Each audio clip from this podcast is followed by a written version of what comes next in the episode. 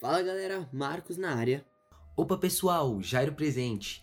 E nós estamos aqui, dia 1 de setembro de 2020, para te apresentar o livro Angústia, de Graciliano Ramos. Bora lá? Solta a vinheta!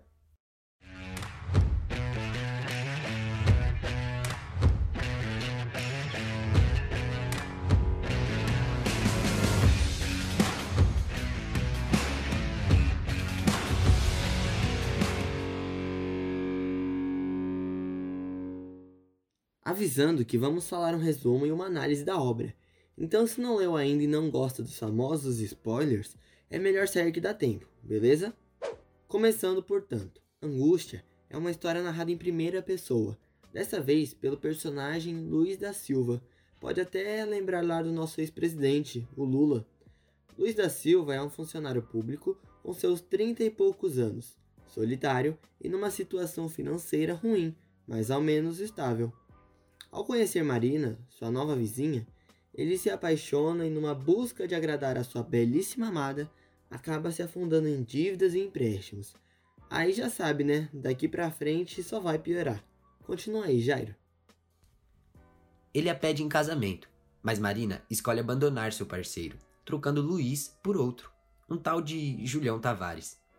Homem esse que veio de uma família rica e de comerciantes bem-sucedidos. Julião consegue comprar tudo que a menina deseja: joias, roupas, jantares, passeios e tudo mais que se pode imaginar.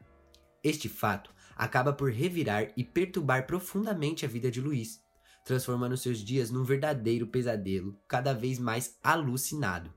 E o livro vai detalhando esses dias conforme suas páginas. Inicialmente, podemos sentir um certo estranhamento ao ler a obra. Eu senti e eu sei que você sentiu também tanto devido ao chamado fluxo de consciência, que é uma técnica literária em que se procura transcrever o complexo processo de pensamento de um personagem, com raciocínio lógico junto de impressões pessoais momentâneas. Não somente o fluxo de consciência, como também devido ao seu ritmo frenético e acelerado. Levando em consideração o contexto histórico e social da época, é possível encontrarmos simbologias referentes às relações sociais e principalmente a corrente filosófica do existencialismo. Por isso, é comum compararmos Angústia, de Graciliano Ramos, com os livros como Crime e Castigo e Memórias do Subsolo, ambos do escritor russo Fyodor Dostoiévski.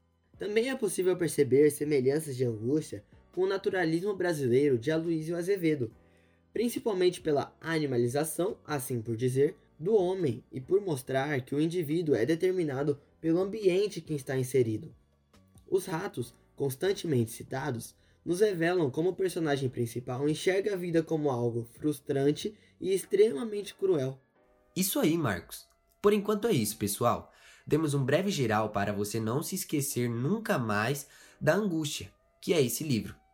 Se na época do seu lançamento a obra foi ignorada pela crítica, hoje permeia entre um dos maiores trabalhos da literatura brasileira.